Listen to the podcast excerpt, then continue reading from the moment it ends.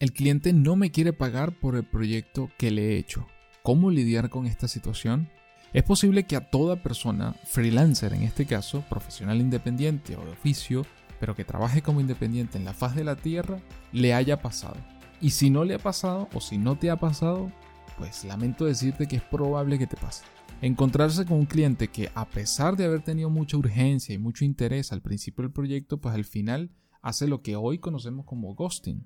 Este término que ya aparece en el listado de la RAE y que podríamos traducirlo como desaparecer, esfumarse, sin dejar rastro en algunos casos o sin previo aviso en otros. Una desgracia realmente. A veces me pregunto si estas personas supieran el mal rato que generan, si lo harían igual. La verdad no lo sé. En este episodio les contaré cómo, gracias a malas experiencias, aprendí a aplicar contrato, términos y condiciones, tiempos de pago, cobros por adelantado, cláusulas de penalización, entre otras cosas que pueden evitarte mucho estrés al momento de trabajar como independiente. Estimados, ¿qué tal? Yo soy Renier Chico y bienvenido a la cuarta temporada de Escucha y Emprende.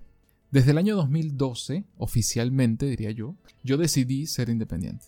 Yo trabajaba, en este caso en mi país de origen, Venezuela, trabajaba en un grupo empresarial, eran cinco empresas, yo pertenecía obviamente a el departamento IT en esa oportunidad. Me había ido bien, o sea, no, nadie me estaba sacando, pero ya incluso antes de yo ingresar a la empresa, antes de graduarme de la universidad, ya yo tenía muy claro un objetivo y era que quería trabajar como independiente. Creo que lo tuve muy claro desde hace muchísimos años atrás. Y así llegó el 2012, para hacer el cuento corto, y efectivamente me lanzo a la piscina y comienzo a trabajar como independiente. Del 2012 a la fecha ha pasado un montón de cosas, muchas experiencias, muchas buenas, creo que la mayoría, pero también muchas otras malas o no tan buenas. Relacionadas con este tema, con el tema del pago, de que el proyecto muy bien, todo ok, pero al, momento de cobrar o al momento de que el cliente le corresponde pagar, desaparece o le da larga el asunto, pues me ha pasado también muchas veces. Recuerdo una oportunidad que se planteó, yo estaba comenzando, tenía poco tiempo y bueno, dejé afortunadamente con anticipación todo en un correo, que era lo que se necesitaba, cuándo se iba a hacer, cuándo era el tiempo de entrega, cuánto era el precio. Hice un cobro por adelantado del 40% del monto total. Luego venía al cierre el 60%, al cierre del proyecto, el momento de entregar. Y había un plazo, había un tiempo para desarrollarlo. Yo pensé que era suficiente. Sin embargo, no fue así. La persona encargada de esta empresa, pues al final me tomó tres meses obtener el pago de ese otro 60% y que incluso ya ni siquiera hubo utilidad para ese proyecto no hubo ganancia realmente. Me permitió solamente cubrir los costos. Porque el proyecto estaba planteado para un mes y medio y me llevó tres meses cobrar el 60%. Como entenderán, pues no hubo pérdida porque simplemente yo no seguí haciendo ninguna otra modificación. Yo lo que hice en ese mes, lo entregué, lo, lo realicé, lo entregué y luego vino fue el seguimiento, el seguimiento, el seguimiento para obtener la otra parte y me tomó tres meses lograrlo. Así como eso, hay otras experiencias, otras experiencias que me han pasado, como aquellas personas que nunca se han negado a pagar, pero no cumplen con los tiempos de pago. Entonces eso nos lleva a, través del tiempo, por supuesto, uno aprende del ensayo y error. Y bueno, hasta ahora, digamos que les voy a compartir tres grandes lecciones. No serán las únicas, tampoco esto es infalible, ¿sí? Porque estamos hablando que es negociación entre personas y como ya ustedes deben saber, pues lamentablemente no todas las personas valoran el trabajo de otros y por supuesto me baso en las condiciones idóneas o al menos que yo siempre recomiendo realizar. Es decir, entendiendo que el profesional, que la persona que se comprometió a realizar ese proyecto, es decir, ustedes o yo en este caso, cumplió con, con lo que estaba acordado tuvo la responsabilidad de hacer la labor, de hacer el trabajo, de entregarlo en el tiempo acordado y basado en eso, luego entonces no recibe el pago. Me estoy basando en ese ejemplo. No será el único, sí, no, no es el único, pero me estoy basando en ese ejemplo.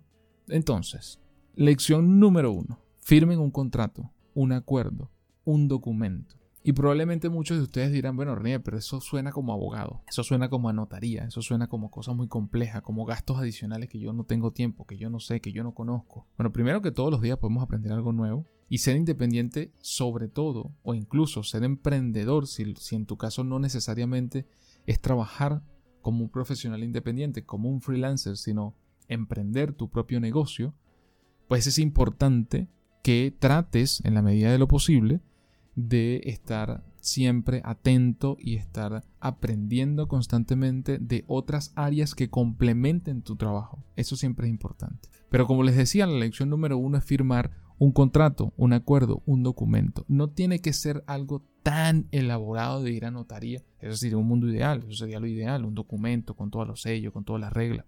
Pero no necesariamente tiene que ser eso. Ya el simple hecho que sea una página hecha en Word, en, Canva, en, Google Docs, o sea, una página donde se explique cuáles son los requerimientos, qué es lo que se va a hacer, cuáles son los tiempos de entrega, cuál es el, precio del, proyecto, cuándo se debe pagar, ya eso es un documento. Eso enviado por correo lo hace aún más legal, si se quiere. Y sobre todo, recibir de parte del cliente la aprobación de ese documento enviado. Es el eh, puede ser incluso algo complementario a la cotización. Yo te cotizo este servicio y si a ti te parece bien mi cotización y lo que allí se refleja, perfecto. le complemento esa cotización con un documento que deje las cosas claras como todo lo que tiene que ver con el pago, los porcentajes, el método de trabajo, los tiempos de entrega, con fechas, las horas laborables, cómo es la comunicación, cuáles van a ser los medios de comunicación entre el, entre el cliente y tú. Todas esas cosas pueden quedar en un documento, no tiene que ser algo más elaborado que eso. Y repito, puede ser un complemento a la cotización. Eso puede ir en un correo y el correo tú le puedes colocar algo, palabras más, palabras menos. Juanito Pérez, te envío la cotización, o te envío el documento con las condiciones del servicio acordado. Te pido por favor que la revises, si tienes dudas me avisas, me comentas para aclarar esas dudas. Si todo te parece bien, por favor te pido que aceptes por este medio, correo electrónico, aceptes las condiciones del documento y damos marcha blanca, damos play al, proyecto. ¿no?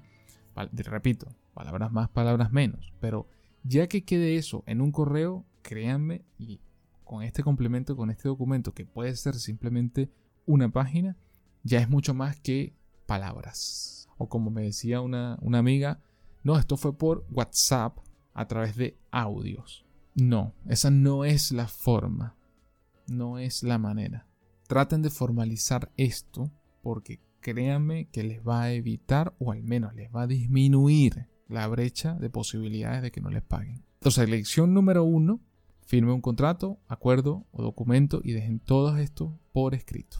Vamos a la lección número dos. Cobra un porcentaje antes de empezar. Cobra por adelantado. Un porcentaje. No necesariamente todo, porque difícilmente te vayan a pagar el 100% por adelantado. Pero sí es importante ese cobro por adelantado. ¿Por qué?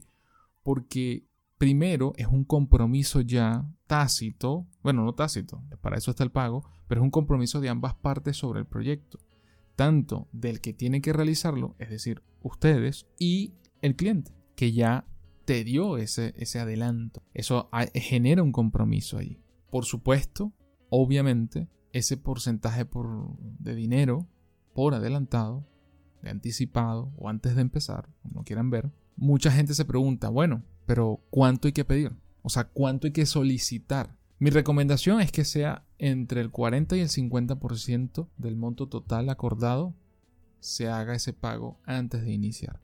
Y repito, antes de iniciar. No es que ya tienen un mes trabajando y todavía no han recibido ese pago por adelantado, porque ese ya deja de ser. Y sé que lo que estoy diciendo suena como tonto, suena como, bueno, pero no está diciendo que es antes de empezar, nosotros estamos entendiendo. Sí, pero conozco muchos amigos, conozco mucha gente que ese pago por adelantado es, bueno, sí, sí, yo te pago la semana que viene, pero mientras tanto vete adelantando. Pero mientras tanto ve anticipando un boceto. Pero mientras tanto ve montando el servidor. Pero mientras tanto ve comprando el dominio pero mientras tanto ve redactando los artículos, pero mientras tanto ve eh, comprando la tela. ¿Por qué menciono todos estos ejemplos? Porque esto no se, se ciñe solo a los que trabajamos en el mundo, digamos, de tecnología o del diseño. Esto puede ser para muchas otras áreas creativas, para muchos otros oficios. No, bueno, ve armando la mesa, el diseño de la mesa, ve picando las maderas, ve haciendo, yo te pago la semana que viene. No, no, no. Aquí no se mueve un dedo hasta que yo no reciba ese pago. Entonces, suena un poco fuerte quizás, pero créanme que eso marca la diferencia. ¿Por qué? Porque si resulta que uno efectivamente recibe ese 40, ese 45, ese 50% por adelantado, y por alguna razón efectivamente ese cliente, esa persona desaparece, bueno, al menos tú hiciste un cobro. Pero si yo tú avanzaste el 50% de lo que tenías que hacer y lo entregaste y esa persona desaparece, se va con tu trabajo y tú no cobras ni un céntimo. Por eso es tan importante. Entonces, recomendación, 40, 45, 50% por adelantado. Obviamente habrá proyectos que dependiendo del tiempo y el monto puede que varíen las condiciones. 40% al inicio, 60% al final. O, en otros casos, 50% por adelantado, 25% a la mitad del tiempo acordado y 25% al cierre. Todas esas, todas esas condiciones, todos esos plazos son negociables siempre y es importante que tú los tengas claro, porque desde ti parte esa negociación de darle a entender al cliente, sea empresa o sea u otra persona, cuáles son tus condiciones de trabajo. Y eso habla de ti como un profesional en lo que haces y de la forma en que te organizas. Eso habla muy bien.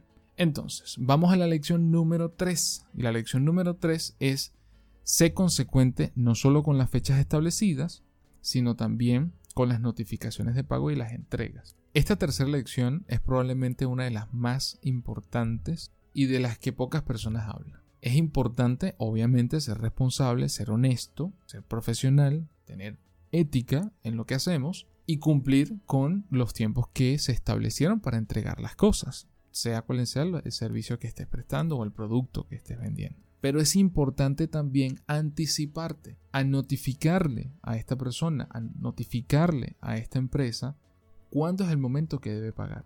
Y seguramente, bueno, pero Ranier, ¿tú no dijiste que la lección 1 era precisamente el documento? Sí, sí, ahí está el documento. Pero el documento dice que usted debe pagar el día 30. Lo que el documento probablemente no dice es que yo, Renier, te tengo que notificar 5 días antes o 10 días antes.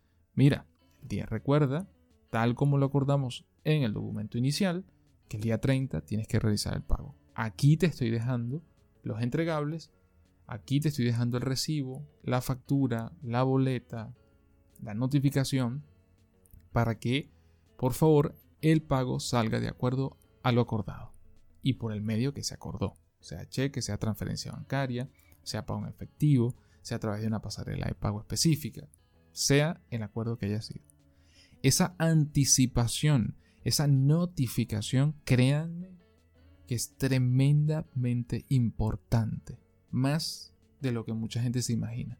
Y no solamente que es muy importante, sino que muchas veces, muchas veces, el profesional independiente, el freelancer, no lo hace. Y muchas veces se les va a ocurrir, si ya no les ha ocurrido, que cosas como esta. Ah, bueno, perfecto, Renier. Eh, recibido a tiempo, no hay problema, voy a notificar. Pero mira, recuerda que los pagos se realizan los días viernes. Nosotros hacemos los pagos los días viernes. Entonces, buenísimo que me lo enviaste hoy lunes, porque así para el viernes va a salir tu pago. Pero si tú le dices a la persona el mismo día viernes que te tiene que pagar, mira, recuerda que hoy es el pago. Palabras más, palabras menos. La persona te puede decir, oye, Renier, mira, lo que pasa es que efectivamente, yo sé que habíamos acordado, pero nosotros recibimos todas las, boletas o las facturas o los recibos de lunes a jueves y el día viernes se ejecuta, pero me lo estás diciendo hoy viernes y de verdad ya no se puede, así que vas a tener que esperarte para el siguiente viernes. Y ustedes dirán, bueno, pero eso es una falta de responsabilidad del cliente o de la empresa. Vamos a decir que sí, pero si no se dejó por escrito, si no se habló antes, si no se anticipó, entonces ahí la verdad es que poco puedes hacer. Vas a tener que esperarte una semana más a que te reciban la documentación, sea la factura, sea lo que sea, y que se realice el pago el siguiente viernes, poniendo ese como ejemplo. Entonces, ¿a qué voy con esto? Es importantísimo anticiparse y notificar, este, estar en constante comunicación con el cliente y dejar las cosas claras. ¿Por qué? Porque aquí ustedes no están pidiendo limosna, no se está pidiendo que le regalen el dinero. No, hay unas condiciones, hay un trabajo que se está entregando, que se está realizando y se está entregando a tiempo y por ende hay un acuerdo y por ende hay una remuneración de eso. Entonces, esa tercera lección es ser consecuente con las entregas, sí, pero también ser consecuente con las notificaciones y con la anticipación avisarle a los clientes que hay un pago pendiente y que se debe realizar tal fecha o entre tal fecha y tal fecha dependiendo de las condiciones que hayan establecido. Eso es muy, muy importante. Tengo muchos amigos que les ha pasado, que han cumplido con todo menos con esta. Y les ha sucedido cosas como esta. Solamente pagamos los días 30 de cada mes. No, solamente pagamos los días 5 de todos los meses. No, solamente pagamos los días jueves a las 3 de la tarde. Y no me lo enviaste antes, así que no entra, espérate. Lamentablemente es así. Y por eso es que pongo esta lección número 3 como muy importante. Así como las otras dos eran muy, muy importantes, esta también lo es. Así que bueno, como verán, ser freelancer es vivir una serie de experiencias, algunas malas o no tan buenas, hasta que el mismo ensayo de error, la práctica como siempre, te permite aprender, te permite evitar ciertas situaciones, anticiparte a ellas y sobre todo, que es el motivo principal de, esta, de este episodio, minimizar la brecha para que no te hagan ghosting, para que te paguen por el trabajo que estás realizando. Si estás atravesando por un momento como este, yo sé que es difícil, pero tranquilo, van a venir días mejores, ánimo con eso, toma en cuenta estas lecciones. Y si ya lo has vivido y has atravesado situaciones como esta y quieres contarme tu experiencia, por favor hazlo, así todos aprendemos, porque yo soy fiel creyente de que todos los días podemos aprender algo y siempre podemos mejorar.